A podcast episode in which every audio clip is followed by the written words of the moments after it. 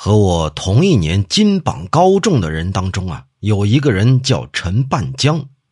据他说，有一个道士擅长画符，驱鬼除魔、降妖捉怪都很灵验。每到一个地方，他只是吃一些粗茶淡饭而已，从来不接受主人的丝毫钱财。可久而久之啊，他的法术渐渐的就变得不灵验了。十次里头啊，有四五次都不成功。后来竟在一次降妖时被妖怪围住，受到了妖怪的戏弄和羞辱，他也就只好狼狈逃走。他是百思不得其解呀，于是就去找自己的师傅。师傅赶来登坛召唤神将，把妖怪全都捉来审问。这才知道，这道士啊，虽然他自己没有收取任何的财物，可道士的徒弟却往往向人家索取财物，然后才肯施法术。这些个徒弟还常常偷那道士的符箓，用这符箓招来狐狸精供他们淫乐。那些狐狸精趁机就弄脏了道士的法器，所以道士下一次施法的时候，神灵发怒就不肯降临，因此这妖怪就每每得逞啊。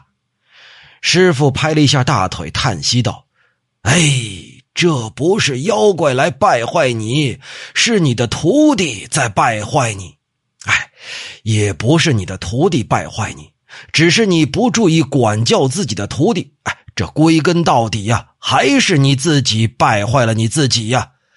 亏得你本人持戒清苦，得以免受伤害，已经算是幸运了。